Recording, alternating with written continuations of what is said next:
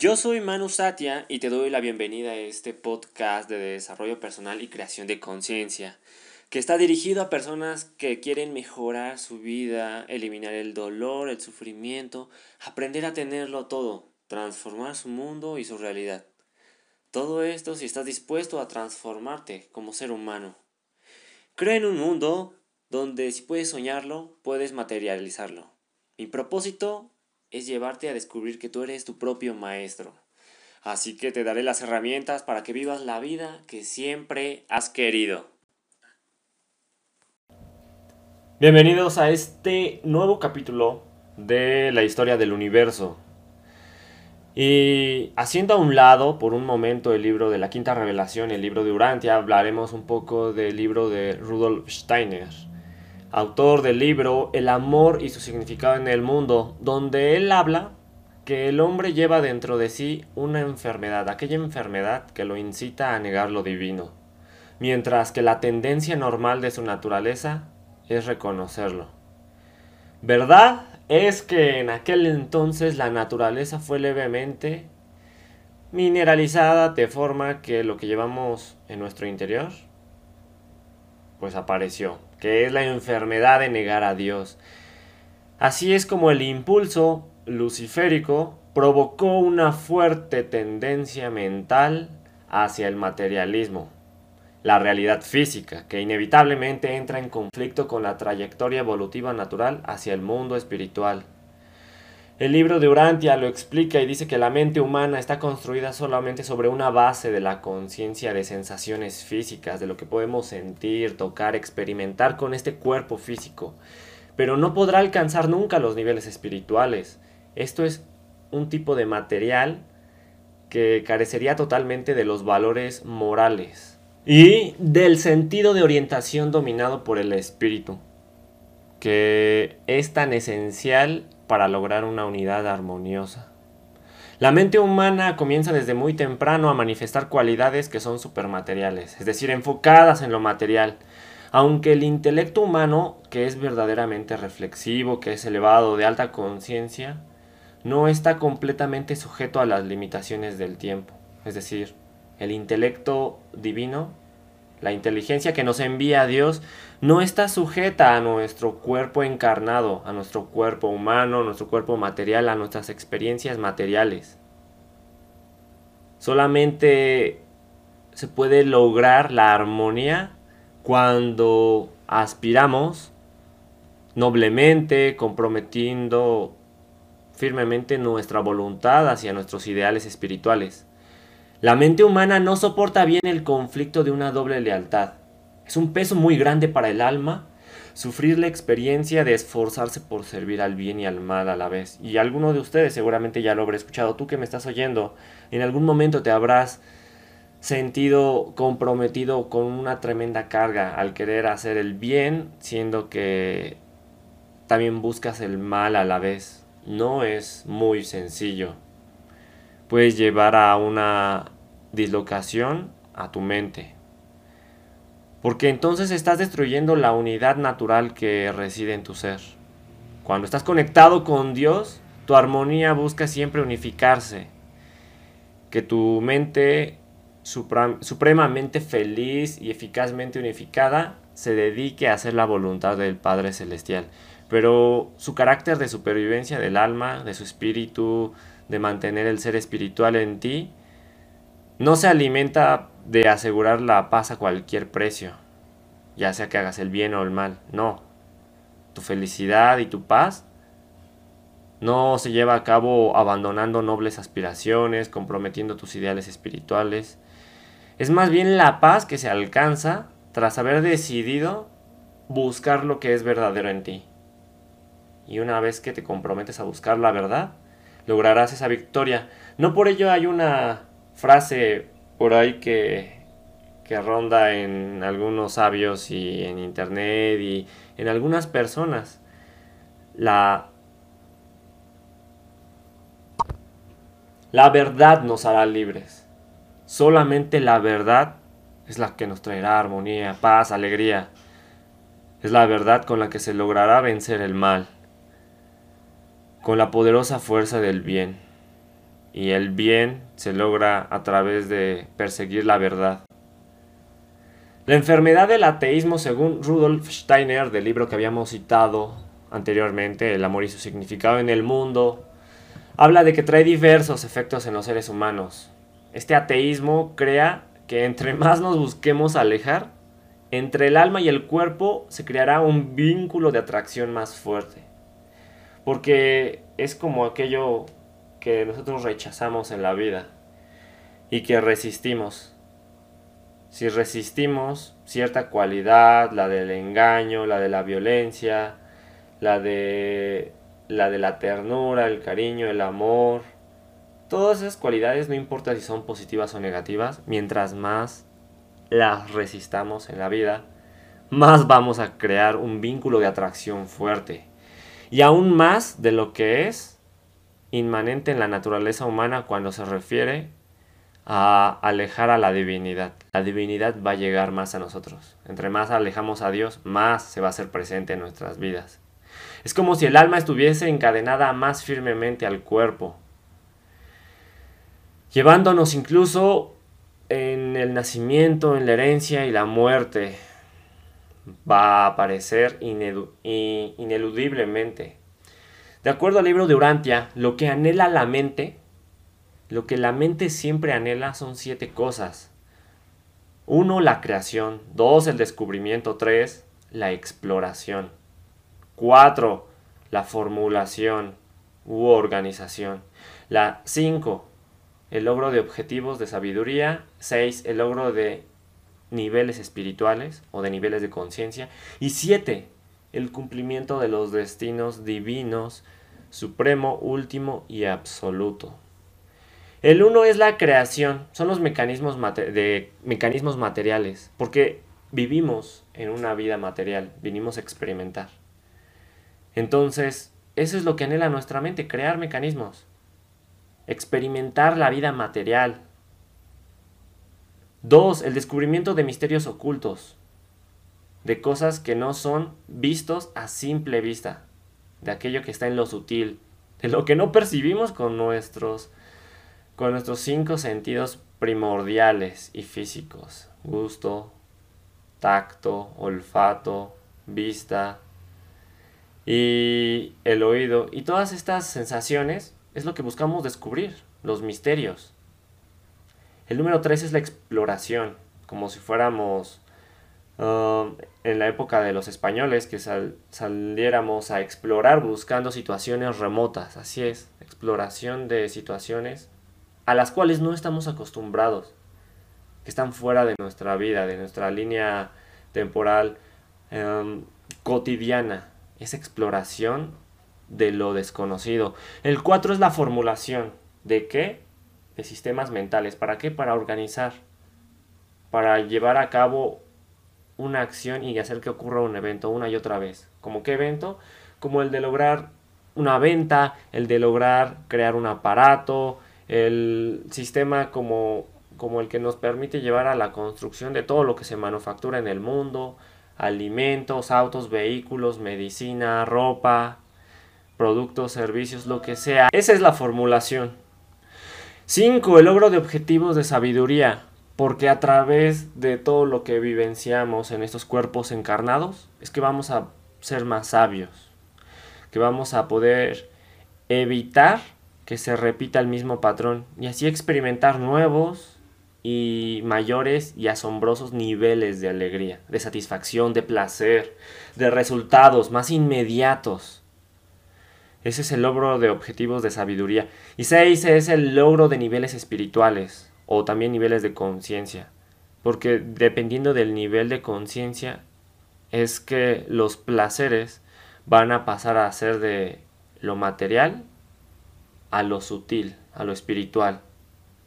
Es una evolución muy grande desde el punto número uno de lo que anhela la mente. Y este punto número seis de lo que anhela la mente habla acerca de la transición, de cómo los logros de objetivos de sabiduría que pasan en el 5, ahora pasan de ser, de lo material, pasan a ser a lo espiritual. El logro de niveles espirituales y de conciencia. El número 7 de lo que anhela la mente es el cumplimiento de los destinos divinos. supremo, último y absoluto.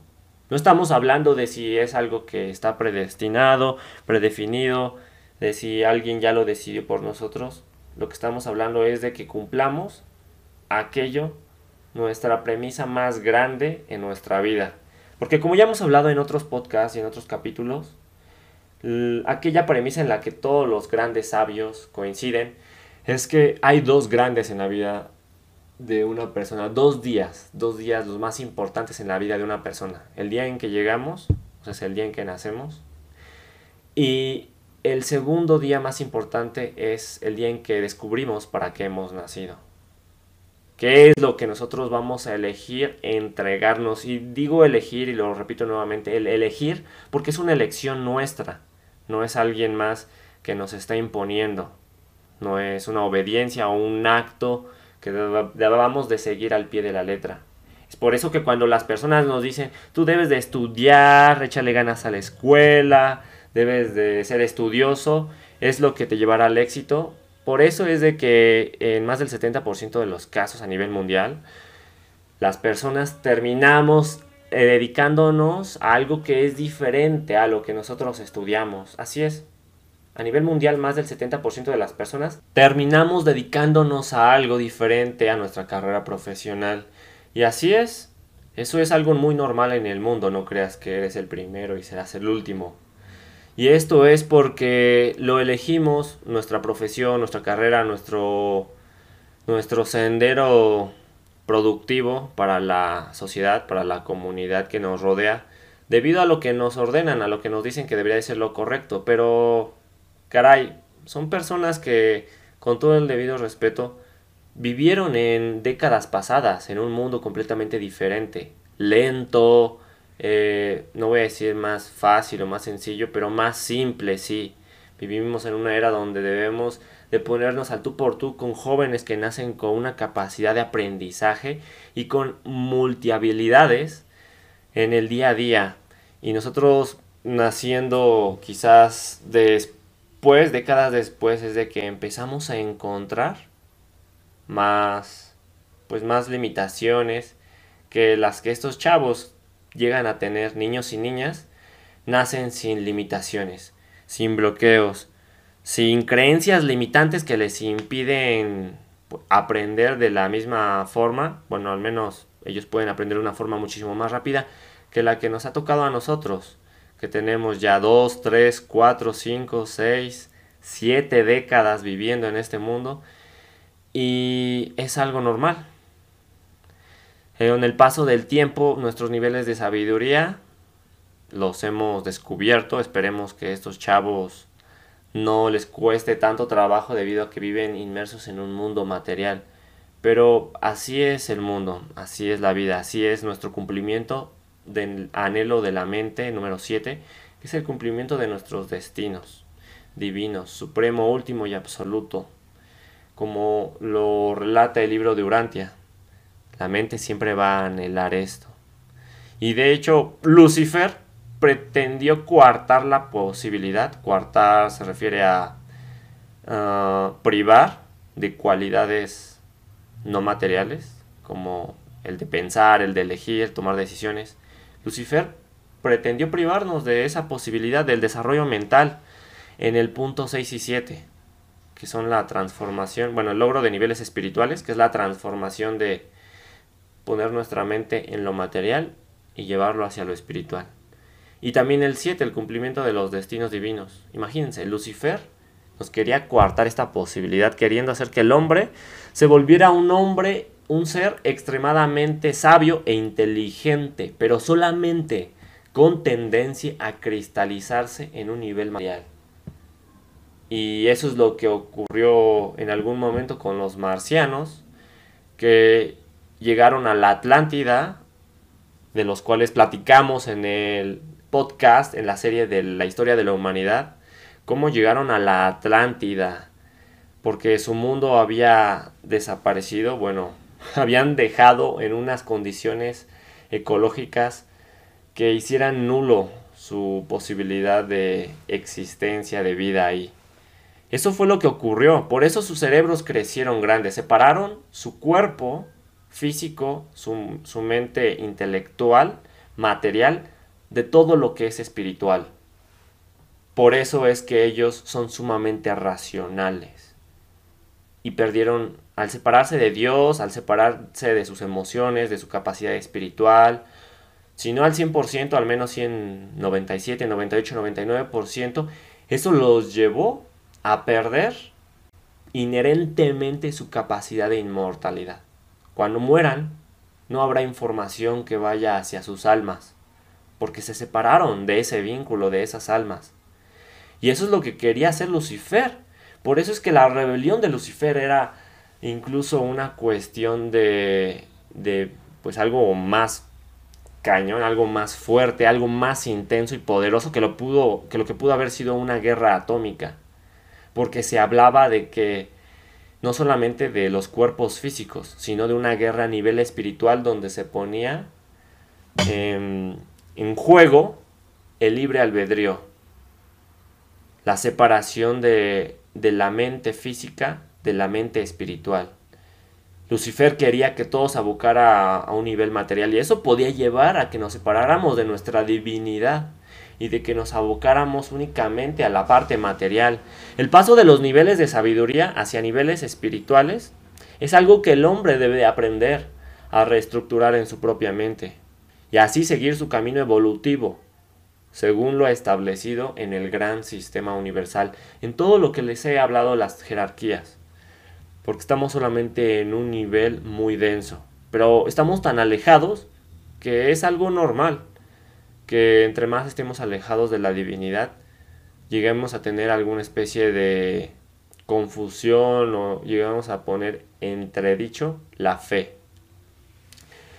Y hablo de la fe porque la apertura de la mente del espíritu, o sea, la llamada fe, es el conducto entre la mente y el espíritu que va a hacer que nuestra mente que está aquí consciente en este plano físico, consciente o inconsciente, es la que nos posibilita transformar todo lo que es percibido y experimentado por nuestro cuerpo. Eh, la fe es la que permite que, que se conecte con el espíritu, que Dios actúe sobre lo físico. Si se rompió alguien un hueso y tú quieres, no sé, un milagro, necesitas de la fe para que se pueda sanar o que hay una enfermedad eh, que es realmente, de acuerdo a la medicina, difícil de, de sanar o de curar, la fe es lo que requiere. Es, por eso les digo que es el conducto unificador entre la mente y el espíritu. Decía Pablo en una carta a los romanos, de acuerdo a textos religiosos antiguos, hermanos, cesen de amoldarse a las cosas de este mundo.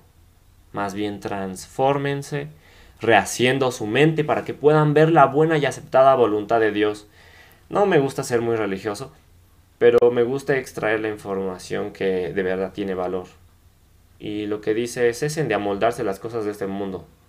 O sea, no traten de de cambiar el mundo o de adaptarse a lo que sucede en este mundo, porque al final de cuentas, seamos sinceros, todo en este mundo cambia. Nosotros mismos estamos cambiando y las personas que incluso no trabajan en su crecimiento, desarrollo personal, o nosotros mismos cuando hemos estado en esa postura de no queremos mejorar en el desarrollo personal, también cambiamos.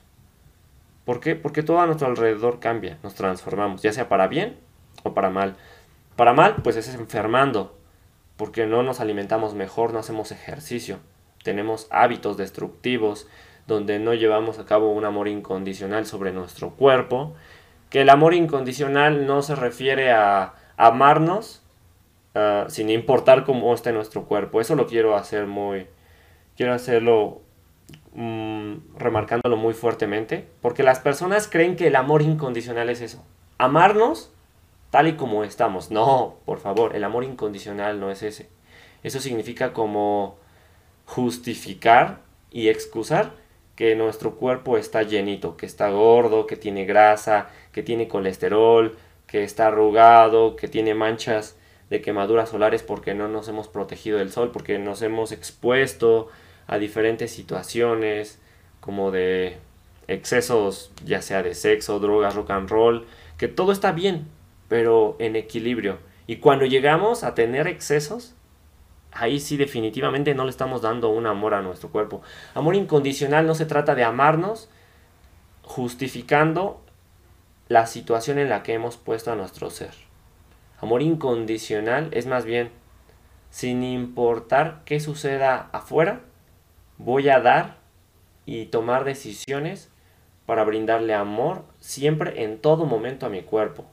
No me importa que estoy rodeado de un círculo familiar o un círculo comunitario o un círculo de trabajo donde comen comida chatarra, comen cosas nada sanas, yo le voy a dar en cualquier momento, tomar las decisiones a mi cuerpo para darle alimentos sanos, también hábitos, no importa que la gente que me rodea carezca del hábito del ejercicio, yo voy a elegir darle el, hábito del ejercicio, ya sea de yoga, de salir a correr, del gimnasio, de practicar algún arte marcial, algún deporte, salir a trotar, caminar, andar en bici, lo que sea. Eso es amor incondicional. No las excusas y justificaciones que le damos para aceptar a nuestro cuerpo cuando está claramente lejos de un punto armonioso y óptimo. Eso no es lo que quiere Dios. No es lo que no es que realmente Dios quiera algo para nosotros, pero yo creo que si pudiera elegir algo para nosotros, sería que nosotros estuviéramos realmente felices.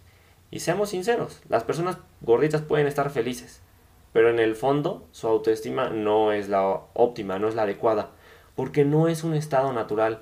O incluso las personas que están enfermas o que se enferman todo el tiempo, o las personas que tienen una postura que les impide respirar y se cansan al subir las escaleras, incluso a pesar de que hacen ejercicio, que suben escaleras y les duelen las rodillas. ¿Por qué? porque eso habla de la alimentación, también de nuestras emociones, de cómo nos exponemos a ambientes con emociones feas y poco, y pues sí, poco agradables para nuestro ser. ¿Y por qué nos cuesta trabajo actuar y tomar acción? Tomar la decisión de movernos de nuestra zona cómoda, de confort, de mediocridad, de soportabilidad, porque seamos sinceros, todo lo que es bueno es soportable. ¿Por qué? Porque nos incomoda, pero es lo suficientemente soportable para que nos quedemos ahí en la mediocridad y no anhelemos a lo mejor de lo mejor. Y eso habla mucho de lo que aceptamos nosotros en nuestra vida.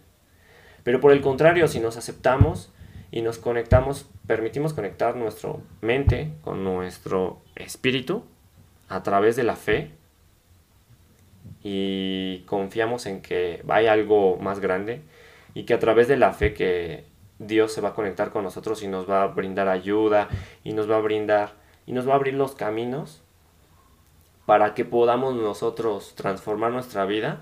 Por eso he de ahí que la fe es el conducto unificador entre la mente y el espíritu y la posibilitadora de la transformación de la sustancia mental. Es por eso que a través de la fe vamos a encontrar una fuerza más fuerte que nos va a permitir cambiar nuestros hábitos, nuestra mente y sobre todo aprender de ello y volverlo a la elevada sabiduría. ¿Por qué hablo de la sabiduría? De acuerdo al libro de Urantia, es muy interesante esto que encontré. La filosofía más elevada del universo, la sabiduría como la razón se alía con la fe. Entonces estos tres aspectos, la razón, la sabiduría y la fe, son los logros más elevados del hombre, son nuestras herramientas más grandes y fuertes que no todos tenemos, pero podemos conseguir si las cosechamos.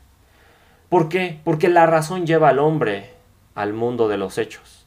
Puedes tener muchas ideas y pensar, y voy a hacer ejercicio, y voy a hacer este proyecto, y voy a estudiar, o voy a emprender un negocio, pero la razón es la que te va a decir, ok, esto jamás va a suceder si no haces acción, si no tomas acción.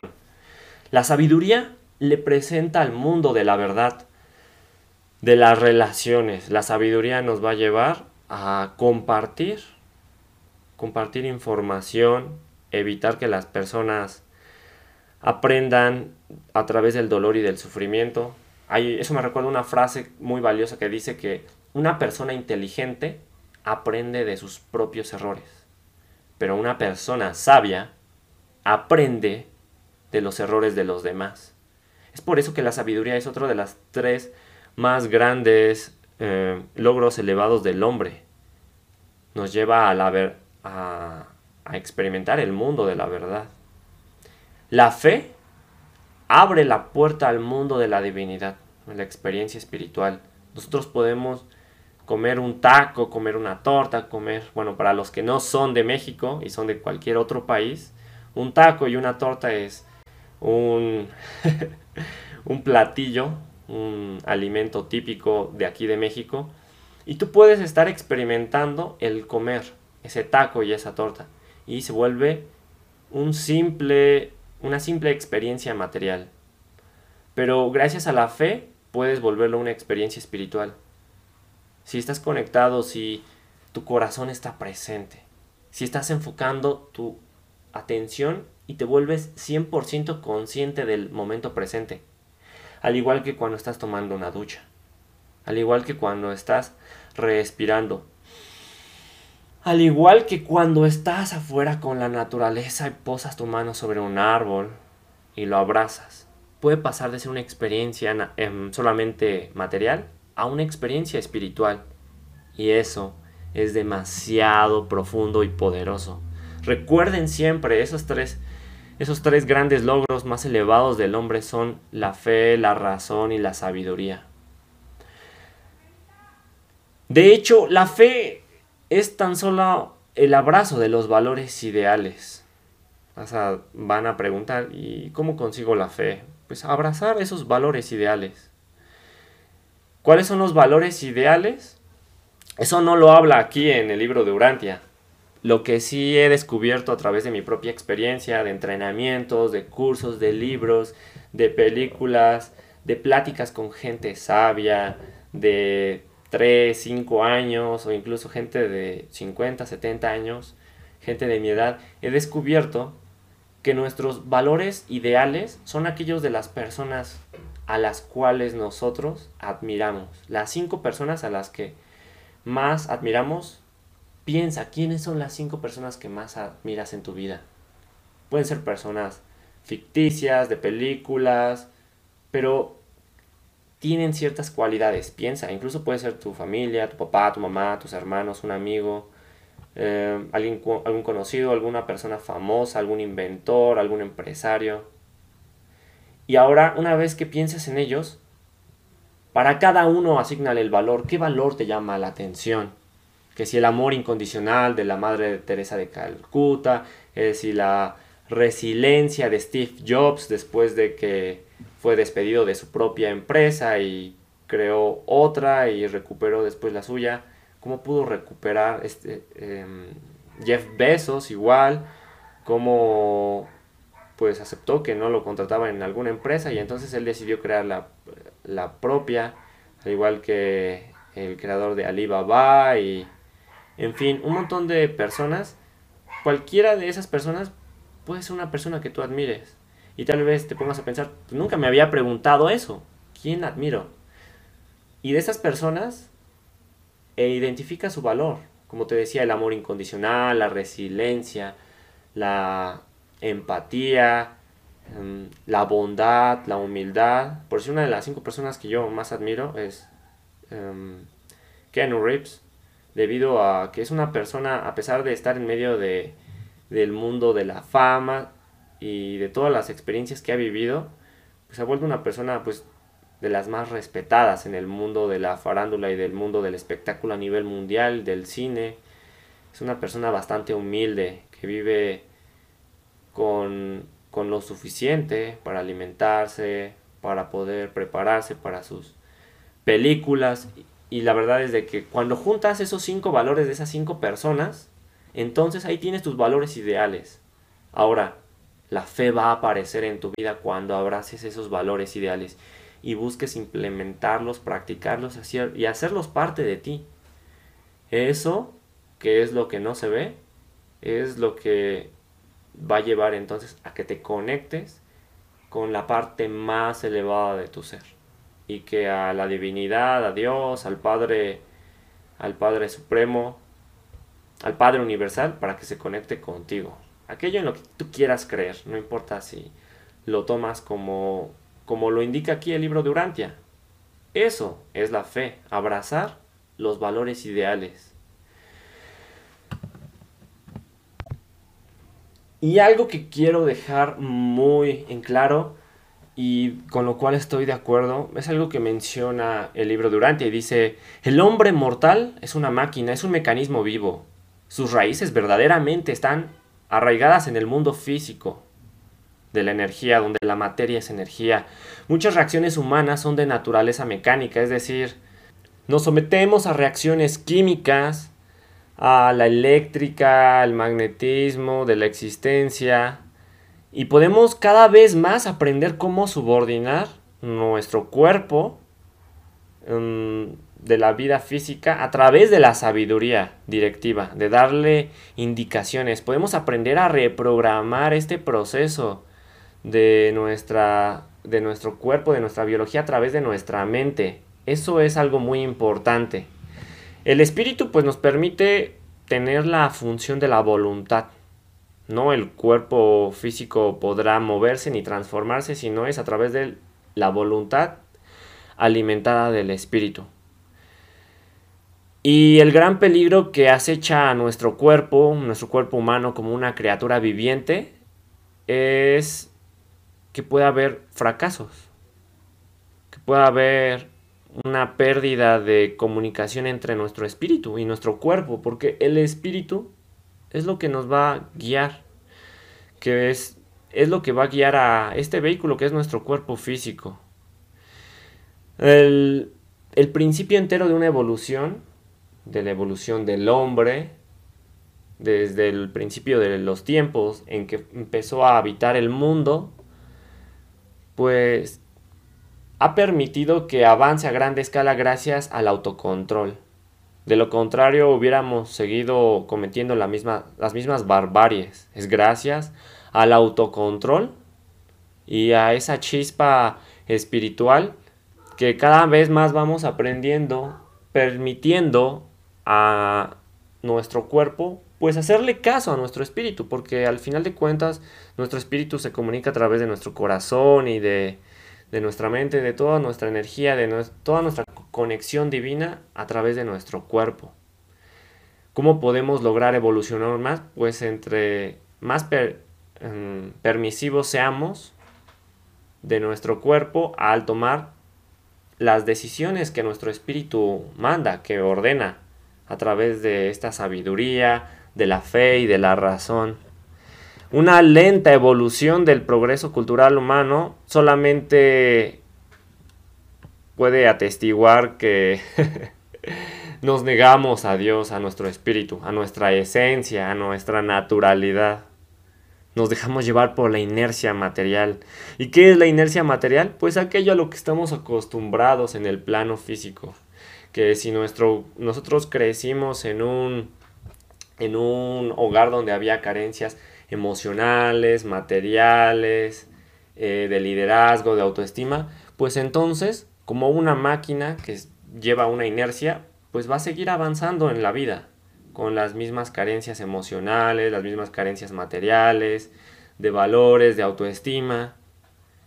¿Y de qué forma nosotros podemos eficientemente recuperar este progreso? Pues permitiendo que haya cambios, pero no son cambios que nosotros por los cuales tomemos decisión solo porque sí. Debemos de encontrar una razón en nuestro espíritu. Y uno de ellos, pues el más grande, es el amor incondicional del, del que les hablaba anteriormente. El amor incondicional de darle a nuestro cuerpo amor de manera incondicional sin importar cuáles sean las situaciones afuera, darle amor incondicional. ¿Y cómo le podemos dar amor incondicional?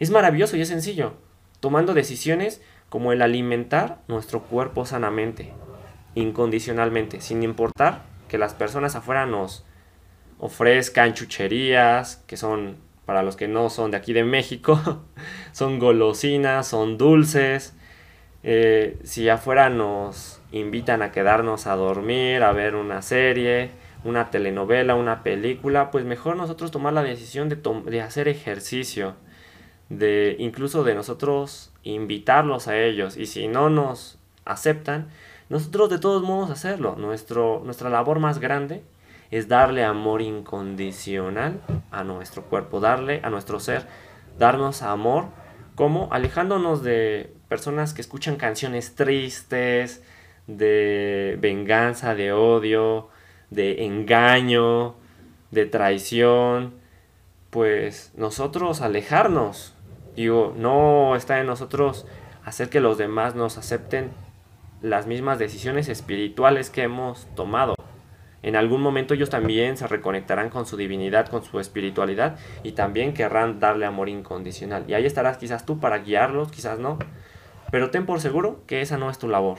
Tu única labor es tú crecer como persona.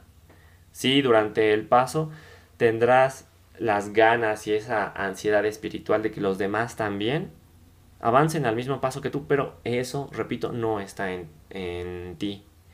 La única forma de recuperar el autocontrol es y salir del desequilibrio, pues solamente, y salir obviamente de la inercia material, es retomar el poder de nuestros tres más grandes logros, logros, la fe, la razón y la sabiduría, para permitir que el espíritu o Dios pues se comunique con nuestro cuerpo y que entonces podamos tomar las decisiones, las mejores decisiones para llevar a, nuestro ser el amor incondicional. La iniquidad de Caligastía, el que recuerden era el príncipe planetario en ese momento, pues lo que él buscaba era liberar al hombre progresivamente, liberarlo del factor del tiempo y lo que significa liberarlo de Dios.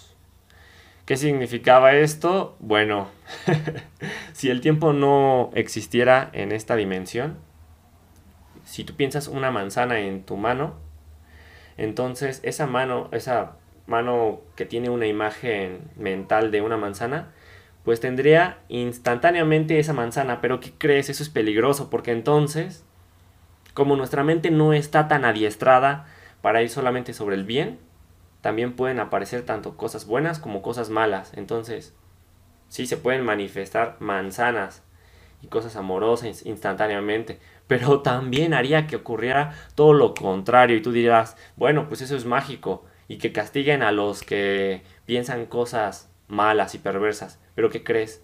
Incluso hasta tú sin darte cuenta de manera subconsciente puedes llegar a tener en el día de los 50.000 pensamientos que llegas a tener y pasan desapercibido. De esos 50.000 pensamientos e ideas que tienes al día, puede ser que tengas alguno. Entonces no habría quien pudiera protegernos de nosotros mismos. Es por eso que la rebelión de Lucifer, eh, como Caligastía, como eh, Satanás buscaban pues destruir el factor tiempo, era algo más peligroso de lo que se pudiera imaginar todo el mundo. Porque en este universo recordemos que se permite libre albedrío. En este único de los siete superuniversos, en Orbonton, donde nos encontramos, es el único que permite libre albedrío. Y tal es eso que por eso, tal es el potencial que por eso necesitamos del factor tiempo. Para que nos dé la oportunidad de cosechar realmente y, regar las plantas y regar las semillas, en fin, de cuidar el proceso de aquellas cosas que de verdad queremos con el corazón. Y aquellas que no, pues nos dé el tiempo suficiente para filtrarlas, para irlas desechando y solamente conservar las cosas buenas y positivas, amorosas en nuestra vida. Eso es lo que buscaba Caligastía. Y buscaba eliminar las barreras, de freno, como lo son el tiempo, y las barreras que limitan las mentes mortales. Lucifer intentó en forma similar destruir el factor de tiempo en la tercera rebelión. Caligastía pues era el de la segunda rebelión que ha ocurrido pues en, este universo. Y Lucifer pues intentó destruir el factor de tiempo que opera como un freno en en el logro prematuro de ciertas libertades en este sistema, el sistema local de Satania. Imagínense que pues prácticamente muchas de estas cosas que nos limitaban pues son autodestructivas, desgarradoras. Era demasiado. Quizás puedan imaginarlo, quizás no, pero créanme que es hubiera sido algo realmente horrible, irreverente. A medida que el hombre se sacude el peso del temor, cruza continentes y océanos con sus máquinas, con sus creaciones y con sus construcciones. Y siempre hay un temor cuando vamos a descubrir cosas nuevas. Y hay frenos que son autoimpuestos como el mismo tiempo. Quizás si no nos hubiéramos preparado lo, lo suficiente para salir de nuestras casas, con el suficiente valor, entonces, al salir solamente equipados con nuestro miedo, pues nos hubieran ocurrido tenebrosas tragedias. Es por eso que el hombre llega a calificarse a sí mismo para llevar a cabo grandes cosas o las más horribles tragedias. Todo esto a través del poder de nuestra mente. Y a tratarlos, al final los resultados, como lo que el hombre concibe como Dios. Y eso podría crear una reacción contraria, una reacción de rechazo que como les había hablado en algún momento, el libro de Urantia dice, entre más buscamos alejarnos de Dios, parece que el espíritu se ata más al cuerpo. Es mi voluntad que se haga tu voluntad, dice una, una frase en el libro de Urantia. Y es que cuando cuanto más aceptamos a Dios, es que más aceptamos que es Dios que quiere todo lo que nosotros queremos, que si nosotros pensamos, sean los pensamientos de Dios, que si nosotros hablamos, sean las palabras que quiere Dios, que se pronuncien a través de nosotros, que si nosotros vemos, que lo que nosotros hemos visto sea algo que Dios quiere que nosotros observemos, que es lo que amamos, lo que sentimos, lo que actuamos, lo que deseamos y lo que anhelamos, tanto en lo físico, en lo sexual, en lo mental. Pero solamente esto va a estar alineado con Dios cuando nosotros aceptemos nuevamente que es mi voluntad, que se haga tu voluntad. Sígueme en redes sociales, en Facebook y YouTube como Conciencia Alterada, en Instagram como Manu Satia. Y comparte este podcast si crees que hizo conciencia en ti. Algo en ti cambió, o si al menos te sacó una sonrisa.